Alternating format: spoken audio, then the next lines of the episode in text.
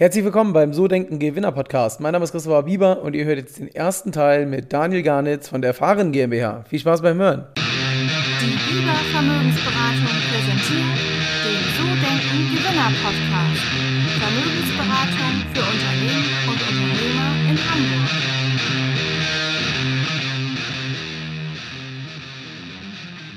Herzlich willkommen beim So Denken Gewinner Podcast. Mein Name ist Christopher Bieber und heute sind wir wieder in einem Interview. Heute bei einem Thema, ich habe es dem Gründer, den wir gleich bei uns haben, schon vorgesagt, wo ich persönlich auf jeden Fall ein paar Fragen stellen muss. Und zwar habe ich heute bei mir Daniel Garnitz von der Fahren GmbH. Und ähm, ja, Fahren GmbH, Daniel, erstmal schön, dass du da bist. Der Name sagt es ja schon, hat was mit dem Thema Automobil zu tun. Und äh, erstmal freue ich mich, dass du heute bei uns Gast im Podcast bist. Ja, danke für die Einladung. Ähm, ich freue mich drauf. Sehr gerne. Daniel, derjenige oder diejenige, die jetzt noch nichts über Fahren äh, gehört haben, vielleicht magst du mal ein bisschen erzählen, was ihr genau macht und ähm, ja, wie du zu der Idee gekommen bist. Ich habe schon gehört, das hatte was mit einem Schnitzel und einem Bier zu tun. Ja, ungefähr, ungefähr.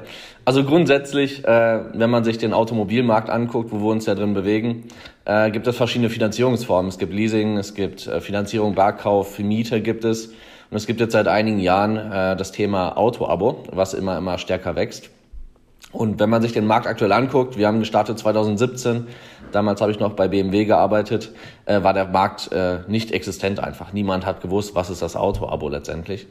Und letztendlich ist Auto-Abo äh, gesetzlich nichts anderes als eine Miete, äh, aber das Auto-Abo macht es letztendlich digital äh, verfügbar und zwar in einem sehr, sehr breiten Spektrum. Das heißt, wenn man heute ein Auto mietet, äh, geht man äh, in eine Station oder man mietet sich eine Klasse, man bekommt aber kein individuelles Fahrzeug. Wenn ich ein Leasing abschließen möchte, dann muss ich was zur Bank schicken, 14 Mal unterschreiben, hin und her schicken und sehr, sehr alte Strukturen und Prozesse, die auch teilweise an alten DOS-Systemen noch hängen. Äh, Barkauf, der Durchschnittskäufer ist 53, das heißt, die jüngere Generation wird da gar nicht mehr angesprochen. Und Barkauf, also wer, wer zahlt schon 50.000 für ein Auto, was innerhalb eines Jahres 20, 30 Prozent Wertverlust hat? Und eigentlich ist das Auto-Abo dann letztendlich, man bucht eine flexible Laufzeit, die man sich selber wählt, äh, bucht ein Kilometerpaket und bekommt es innerhalb von weniger Tagen oder Bestellfahrzeuge eben ganz normale Lieferzeiten. Und das ist erstmal so das Grundprinzip aus Endkundenperspektive. Was wir mit Fahren seit 2017 äh, aufbauen, ist letztendlich es gibt viele Auto-Abo-Anbieter. Äh, ich nenne sie mal beim Namen. Es gibt äh, Cluno, es gibt Viva Car, es gibt Finn Auto. Es ist ein Sixt, äh, ist sehr, sehr groß mittlerweile. Like to Drive. Es sind alles Auto-Abo-Anbieter, die äh, sehr gut unterwegs sind. Fahren ist äh, im Gegensatz zu den Kollegen aber kein Auto-Abo-Anbieter. Das heißt, wir haben keinen einzigen Mietvertrag oder Abo-Vertrag draußen rumfahren, äh, sondern Fahren enabled andere Unternehmen praktisch selbstständig Auto-Abo-Anbieter zu werden. Das heißt, wir haben eine Software geschrieben, eine White-Label-Lösung, die äh, Autohändler, Vermietung, Hersteller, Automobilbanken, Versicherungen, Neugründungen auch äh, nutzen können, um eigenes äh, Auto-Abo-Modell zu lancieren. Äh, sie können es komplett selbst definieren äh, Laufzeiten bis zu 36 Monate ab einem Monat. Und ähm, daneben haben wir einen Marktplatz, fahren.com, wo wir eben eine Reichweite generieren, gerade für kleine, mittlere Unternehmen, die eben nicht die Reichweite haben, die Zielgruppe. Und da gehen wir in die Kundenakquise für unsere Partner. Und das ist mal erstmal in Kurzform, was Fahren letztendlich ist. Wir sind in Deutschland, Schweiz und bald Österreich aktiv. Und nächstes Jahr machen wir ein bisschen internationalen Rollout. Na, mega. Ähm, ja, cooles Thema. Wie gesagt, ich habe es dir im, Vorgespräch schon gesagt, ähm, wenn man selbst Unternehmer ist, beschäftigt man sich natürlich immer mit dem Thema Leasing oder kaufen und über die Bilanz abschreiben oder sowas. Ähm, und äh, das ist schon spannend, weil natürlich äh, in der heutigen Zeit, ich weiß nicht, ob ihr das auch merkt, Lieferzeiten gehen gerade extrem nach oben durch die ganzen Engpässe beim Material.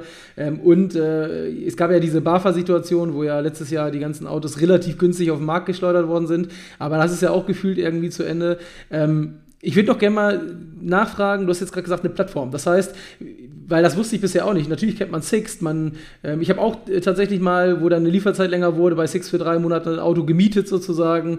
Ähm, aber äh, das ist quasi bei euch in erster Linie ja eine Plattform für kleine Unternehmen. Wie viele kleine Unternehmen gibt es denn, die überhaupt Autos vermieten? Also kann man sich das so vorstellen, ist das dann der Autohändler, der irgendwie drei Autos zu viel stehen hat und dann statt äh, sozusagen, dass die rumstehen, damit Geld verdienen möchte? Oder wie, woher kommt quasi die Kapazität und woher kommen eure Kunden sozusagen, also die, die Anbieter? Mhm. Also wir haben äh, von kleineren Händlern, wo die Familie wirklich auf dem äh, Handelsgelände wohnt, im Einfamilienhaus mit der Tankstelle, bis äh, internationalen Großkonzernen, äh, die wir gerade ins Abo begleiten. Das heißt, von bis ist alles dabei, von Investitionen von wenigen hundert Euro, die ein kleiner Händler in die Hand nimmt, äh, bis zu unserem größten Partner, was ein Hersteller ist, der erstmalig jetzt durch Europa expandiert, wo wirklich Milliardeninvestitionen getätigt werden, wo wir letztendlich für 50 Prozent des Absatzes verantwortlich sein werden äh, im europäischen Komplettmarkt. Das heißt, eigentlich ist es ja du, du musst dir vorstellen, wenn du als äh, Automobilunternehmen sich den Markt jetzt anschaust, äh, die Tendenzen, wir haben gerade in Deutschland vielleicht 75.000 äh, Abos auf der Straße, nur in Deutschland. Wir haben 3,5 Millionen Neufahrzeuge im Markt und von den Gebrauchtwagen, die jedes Jahr den Besitzer wechseln, sind knapp 8 Millionen. Sagen wir mal, 2 Millionen davon sind relevant, weil die ein bisschen jünger sind und äh, nicht 300.000 Kilometer auf der Uhr haben, das lohnt sich dann nicht fürs Abo. Sagen wir 5,5 Millionen Fahrzeuge pro Jahr, die das Fahrzeug wechseln, die relevant wären fürs Auto-Abo. Jetzt gibt's äh, extrem hohe Wachstumsraten, gerade auf der Nachfrageseite. Wir sehen es im Fernsehen, wir hören es im Radio. Im Online-Marketing ist gerade der Bär los, sage ich mal, im Auto-Abo-Markt. Das heißt, die Nachfrage spüren wir auch, ist extrem gegeben. Wenn du jetzt als Automobilunternehmen, also damit Hersteller, Autohändler, Vermietung und so weiter, damit meine ich den Komplettmarkt, wenn du dir vorstellst, dass du kein Auto-Abo anbieten kannst, geht eine komplette Zielgruppe an dir vorbei. Der Durchschnittskunde bei uns ist 35, relativ gutes Einkommen. Und wenn du es nicht hast, dann findet der Kunde das nicht. Ganz gefährlich wird es dann letztendlich, wenn du, sag ich mal, eine Handelsgruppe bist, äh, eine relativ große und du hast Bestandskunden auf Privatkundenebene oder Geschäftskundenebene. Das ist völlig egal. Wir sehen beides, äh, wo die Nachfrage herkommt. Wenn die Kollegen dann wissen, okay, das ist ein Auto-Abo und man redet immer mehr über Mobilitätsbudgets für Unternehmen, und die fragen dann beim Handel an bei dir und fragen, du, ich habe da was von Auto-Abo gehört, ich bin jetzt seit 30 Jahren Leasingkunde bei dir, aber wir würden gerne jetzt Auto-Abo mal ausprobieren. Wenn du dann sagst, ich habe kein Auto-Abo, kann ich dir nicht anbieten, dann sind die Kollegen bei den anderen Abo-Anbietern. Das heißt, die komplette Zielgruppe geht an dir weg. Und das ist eben genau die Problemlösung, wo wir reingehen, wo wir eben genau diese Zielgruppe, die gerade Auto-Abos auch findet, auch sehr, sehr gute Services, muss man sagen, wo sämtliche Unternehmen mitgehen müssen. Und der Vorteil, den wir letztendlich haben, ich habe es gerade schon gesagt, ein Gesamtpotenzial von über 5 Millionen Fahrzeugen. Ähm, tendenziell 2030 sagt man, dass 40 Prozent äh, davon im Auto-Abo gehen sollen. Das heißt, es werden Marktanteile von Leasing und so weiter überführt zu Auto-Abo. Dann sind es, äh, sage ich mal, ungefähr die Hälfte. Das heißt, wir reden von ungefähr zweieinhalb Millionen Fahrzeugen, die im Abo äh, relevant sind. Wenn du dir vorstellst, wenn du ein Six bist, Six hat, meine ich, knapp unter 100.000 Fahrzeuge gerade im Fuhrpark mhm. in Deutschland. Six ist eigentlich so das größte äh, operative Unternehmen, was wirklich Fahrzeuge draußen managt. Äh, also ich nehme jetzt keine Leasingbanken dazu, weil Leasing bist du ja selbst dafür verantwortlich. Und selbst ein Sixt wird niemals äh, zweieinhalb Millionen Fahrzeuge auf der Straße managen können. Das heißt, deswegen machen wir letztendlich die Infrastruktur genau für den Markt, für Unternehmen, die da aktiv werden wollen und bieten letztendlich alle Prozesse von Zahlungsprozess, Bonitätsprüfung, Kooperationspartner, Versicherungsprodukte. Also die Eintrittsbarriere für Automobilunternehmen, die mit uns arbeiten, ist eigentlich gleich null. Okay, ähm, ich finde nochmal eine Sache spannend. Du hast gesagt, Zielgruppe ist 35 oder der, der typische Kunde ist 35 Jahre alt. Ich bin 34, also passe ich quasi da gerade so rein. Ähm, bei mir ist es so gewesen, in den letzten, weiß ich nicht, 15 Jahren, ich habe immer geleast irgendwie. Ne? Man will mal ein Auto, man will es individualisieren, man will seine Farbe und seine Felgen haben. Klar, jetzt bin ich vielleicht jemand, der da irgendwie ein Fable für Autos hat, muss man auch ehrlicherweise sagen. Aber wieso quasi Auto-Abo? Also was ist quasi der Vorteil, ähm, jetzt mal von der Flexibilität abgesehen, dass man jetzt nicht selber sich was bestellt, sozusagen? Ich, äh, ich kann aus eigener Erfahrung eine Geschichte erzählen. Ähm, ich habe vor vier bis acht Wochen meinen Privatleasing abgegeben. Das war ein 1er BMW. Den habe ich drei Jahre gefahren. Ich habe den damals geleast als äh, Privatkunde, habe den dann für die Firma für die Gründungszeit äh, genutzt.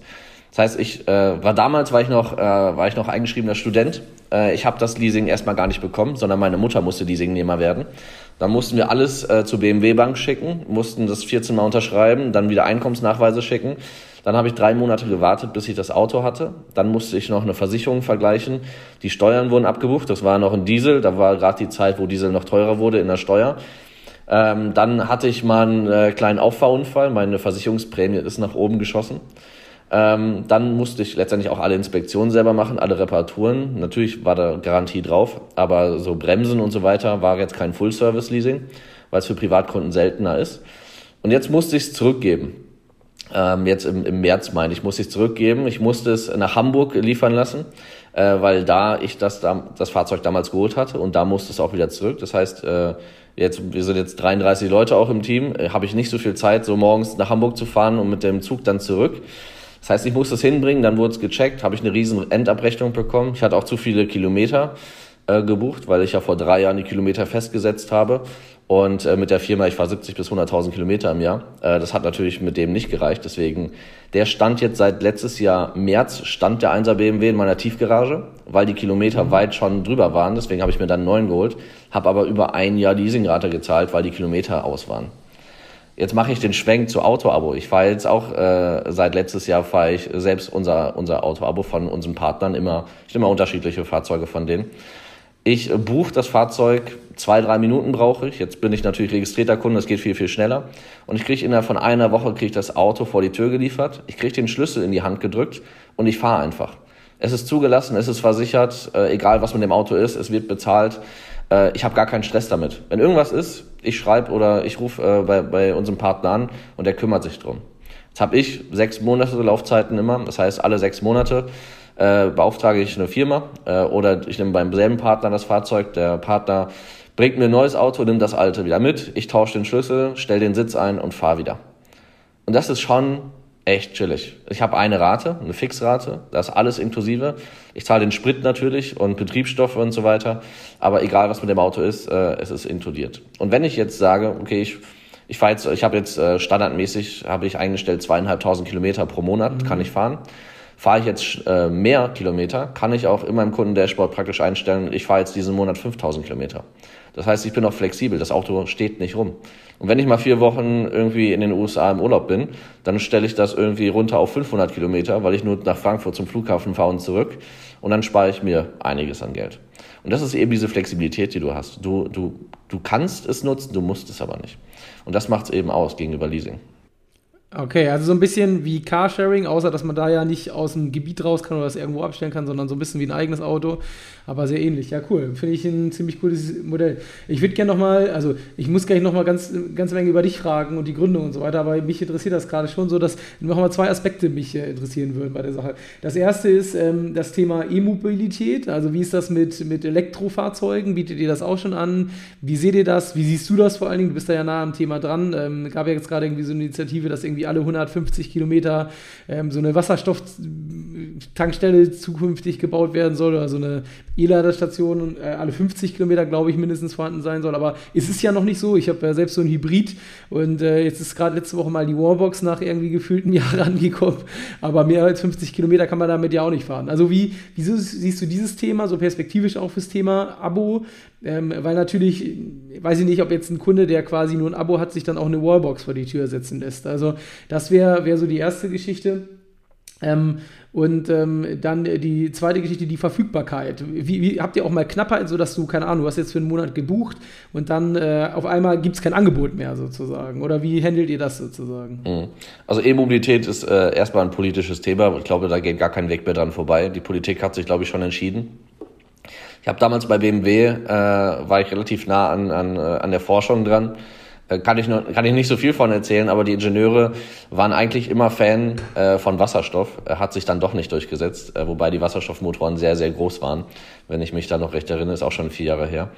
Ähm, aber letztendlich E-Mobilität ist ein Riesenthema. Äh, das Angebot ist natürlich extrem knapp, gerade durch die Halbleiterproblematik gerade. Also der ganze Markt ächzt eigentlich nach Fahrzeugen. Gebrauchtwagenpreise steigen in die Höhe. Äh, Nachfrage sinkt dementsprechend, weil die Preise zu krass ansteigen. Neuwagen wartest du jetzt über ein Jahr drauf. Aber grundsätzlich E-Mobilität, wenn ich mir vorstelle, ich selber, ich hatte mir auch überlegt, jetzt einen, äh, einen Tesla zu holen letztes Jahr, habe mich dann doch dagegen entschieden, ähm, weil ich mit der Reichweite noch nicht so klar komme. Jetzt würde ich äh, mir sagen, okay, ein paar Monate mal testen, um im Abo, um mal zu gucken, okay, reicht mir die Reichweite oder äh, gucke ich die ganze Zeit da drauf und äh, irgendwie stresst mich das mehr, wenn ich, wenn ich denke, okay, wo ist die nächste Ladesäule und so weiter. Deswegen ist Auto-Abo und E-Mobilität schon im Einklang. Es ist so ein kleiner Enabler, um praktisch die Eintrittshürde zu senken. Äh, du hast schon angesprochen mit dem Heimladen, mit, der, mit den äh, Säulen und so weiter. Ist ein Thema. Also wenn ich jetzt drei Monate mir ein E-Fahrzeuge Fahrzeug abonniere, baue ich mir nicht für 3000 Euro irgendwas äh, an die Wand und dann denke ich so, es, taugt mir halt gar nicht. Deswegen haben wir eine Kooperation äh, gebaut, äh, wo du praktisch so eine Wallbox oder so ein Heimladekabel mit abonnieren kannst. Das heißt, äh, das äh, abonnierst du auch in der Flatrate äh, monatlich. Das ist jetzt noch keine Box, die du wirklich an die Wand installierst, da sind wir noch nicht. Aber wenigstens ein Schnellladekabel, was du letztendlich für zu Hause nutzen kannst. Das kann man schon eine normale Steckdose dann sozusagen. Genau, richtig. Mhm. Oder wenn du Starkstrom hast, haben die wenigsten, ehrlich gesagt, vielleicht Einfamilienhäuser. Ähm, das ist auch möglich. Aber es sind halt Einzel Einzelfälle. Das heißt, ähm, definitiv großer, großer Markt potenziell. Aktuell Nachfrage ist da, aber noch nicht so hoch. Alleine, weil das Angebot äh, noch nicht da ist. Das war ja deine zweite Frage. Wenn das Angebot nicht da ist, äh, funktioniert unser Geschäftsmodell halt auch nicht. Und äh, genau bei E-Mobilität mit den Halbleiter äh, Kapazitätsgrenzen, die wir aktuell sehen, ist es natürlich echt eine Herausforderung aktuell, gerade für, für E-Fahrzeuge, die noch mehr Halbleiter brauchen. Äh, sehen wir viel, äh, es wird viel E-Mobilität gebucht. Ich würde schätzen, äh, aber unter 10 Prozent von unseren äh, Partnern, äh, was die akquirieren, sind gerade E-Mobilitätsfahrzeuge. Okay, cool. Ähm, kommen wir mal ein bisschen zu dir. Ich habe gesehen, du hast mit ähm, ich glaube, 27 bist du jetzt äh, alt, das heißt vor vier Jahren äh, gegründet, also mit ähm, 23, 24 Jahren irgendwie. Ähm, wie kommt man auf die Idee? Also ist ja schon jetzt nicht so, dass äh, ehrlich gesagt jeder 23-Jährige, also klar, so das Thema Startup ist irgendwie im Moment groß in Deutschland, aber wie bist du darauf gekommen? Wie waren so die ersten Schritte? Mhm. Also in der, in der Startup-Branche bin ich schon länger, äh, bin ich seit 2013, also jetzt äh, acht Jahre. Äh, ist auch nicht die erste Firma, die ich gegründet habe. Ähm, ich bin eigentlich gelernter Industriekaufmann, habe bei der Telekom gelernt und äh, durch den Telekom Ventures Arm bin ich so ein bisschen aufmerksam geworden, dass es noch was anderes gibt, als in, in Konzernen zu arbeiten. Und da haben die Kollegen mir erzählt, äh, dass es da Startups gibt und dass da 20-Jährige rumrennen, die irgendwie coole Ideen verfolgen. Und äh, damals habe ich auch eine erste Idee, das war ShareRace damals, war eine News-App, hat dann nicht funktioniert und äh, habe dann noch E-Commerce studiert, war noch in England beim Startup und so weiter ähm, und habe dann noch äh, eine B2B SaaS äh, Startup aufgebaut, ein kleineres und äh, deswegen bin ich schon ein bisschen länger in der Branche. Das heißt, so Startup war noch nicht neu für mich. Äh, da war ich schon angefixt, äh, als ich äh, damit angefangen habe. Aber ich habe 2017 äh, habe ich die Idee aufgenommen. Ich habe damals für die BMW Startup Garage gearbeitet in München. Die Startup Garage gehört sozusagen zum BMW Ventures Arm. Äh, dazu gehört iVentures, der VC Fund, die jetzt wieder 300 Millionen äh, von BMW bekommen haben für den nächsten Fund. Und äh, zu dem Dreiklang gehört auch Urban X, das ist der BMW Accelerator in New York. Und dieser Dreiklang, da habe ich letztendlich dann gearbeitet, habe nach Startups gesucht für BMW, wo man kooperieren könnte, hauptsächlich, äh, was einen Mehrwert bringen könnte äh, wo man investieren könnte, aber auch letztendlich M&A-Transaktionen. da war ich natürlich nicht überall involviert. Ich war auch nur ein halbes Jahr äh, vor Ort. Aber kurz bevor ich äh, bei BMW angefangen habe, hat der iVentures bei Fair.com sich beteiligt. Fair.com war, ist äh, zum damaligen Zeitpunkt der größte Auto-Abo-Anbieter der Welt gewesen, in Kalifornien. Hatten, meine ich, zu Hochzeiten äh, mehrere 10.000 Fahrzeuge auf der Straße hatten dann aber große Probleme. Äh, Hörensagen letztendlich wegen dem operativen Aufwand. Also was ich eben erwähnt habe, ein Six kriegt hin, knapp 100.000 Fahrzeuge zu managen auf der Straße. Wenn du sowas mit einer Neugründung machst, musst du die Prozesse damit hinkriegen. Und irgendwann ist auch die Grenze erreicht, äh, da irgendwas managen zu können. Und diese Idee, ich war auch so wie du immer so ein, so ein Autofreak so ein bisschen. Und ich war da, davor war ich irgendwie im, im E-Commerce, ich komme aus dem E-Commerce, komme gar nicht aus dem Automobilbereich, äh, ich habe bei BMW auch eher Software-Startups äh, betreut. Aber diese Idee von, von, der, von der Endkundenseite, das heißt, ich abonniere ein Fahrzeug all-in. All-in fand ich spannend, weil ich habe damals einen Audi A3 von 1997 gefahren und der ist gefühlt jedes Quartal auseinandergebrochen. Ja. Ich habe immer wieder irgendwie Geld nachgeschossen, was ich nie hatte. Und deswegen fand ich den All-in-Gedanken halt viel, viel geiler. Und die Idee habe ich dann mitgenommen und äh, dann mit dem, also das Gründungsteam habe ich komplett aus dem Studium kennengelernt. Wir haben zusammen E-Commerce studiert, hier in Würzburg. Ich komme eigentlich aus der Gegend von Dortmund-Münster äh, bin aber vor sechs Jahren hergekommen. Ähm, das haben wir dann mitgenommen. Und erste Idee war auch, einen eigenen Fuhrpark aufzubauen, äh, wie alle, sage ich mal ganz blöd. Äh, da wir aber keine Ahnung hatten von irgendwelchen Restwerten oder wie sich da irgendwas verhält im Automobilmarkt, ähm, haben wir uns dann entschieden, okay, wir müssen uns umhören und irgendwie äh, als E-Commercer mit Dropshipping und so weiter, was man immer im Kopf hat, äh, haben wir uns überlegt, okay, irgendwas Skalierbares muss man doch hinkriegen, auch vor allem vor dem Hintergrund, online haben wir halt äh, viel Erfahrung. Und dann habe ich eine Roadshow gemacht, bin durch Deutschland gefahren, habe Händler besucht, Vermietung, habe mit BMW gesprochen. Und dann haben wir doch, äh, das war im Sommer 2018, haben wir doch viele Händler gesehen, die schon damals als Strategieprojekte Auto-Abo auf dem Tisch liegen hatten. Mhm. Einer der ersten war äh, Like to Drive, die waren schon am Markt, die haben die Anfänge gemacht. Klono, die ja an Kazoo verkauft haben, ich glaube Anfang dieses Jahres, äh, die hießen damals noch Moyem, hatten glaube ich auch ihre Seed-Runde gerade eingesammelt, haben auch ihre ersten Erfahrungen gesammelt und so war das so ein bisschen teilweise bekannt bei Digitalteams, bei manchen Geschäftsführern. Äh, aber völlig anders. Also heute kennt jeder. Jeder Hans und Franz in der Automobilindustrie kennt Autoabo. Damals musste ich sie jedem erklären, wirklich jedem. Und es wurde nie verstanden, was der Unterschied ist zu Leasing und Langzeitmiete, weil es ja Leasing günstiger ist. Das war immer, immer so der Tenor. Und dann haben wir es aufgebaut. Äh, am Anfang äh, fünf Gründer und äh, sind dann im November 2018 live gegangen mit dem ersten MVP, wobei das kein MVP war, es war viel zu äh, oversized. Also wir hätten einfach mit WordPress auch anfangen können, rückblickend. Aber das ist so der typische Fehler, glaube ich. Mal wieder zu, zu viel gewollt einfach am Anfang. Und das ist so ein bisschen die, die Entstehungsgeschichte. Also eigentlich äh, sind wir kein Auto-Abo-Anbieter, weil wir am Anfang gar keine Ahnung hatten, wie man das macht. Aber wir wussten, wie man Software schreibt. Und äh, wir wussten, wie wir denen helfen können. Und äh, das war so ein bisschen die Anfangsgeschichte. Das war schon wieder, das war der erste Teil mit Daniel. Ich hoffe, dir hat's gefallen und du hattest ein bisschen Spaß und ich freue mich dann, wenn du nächste Woche wieder mit am Start bist. Ciao, ciao.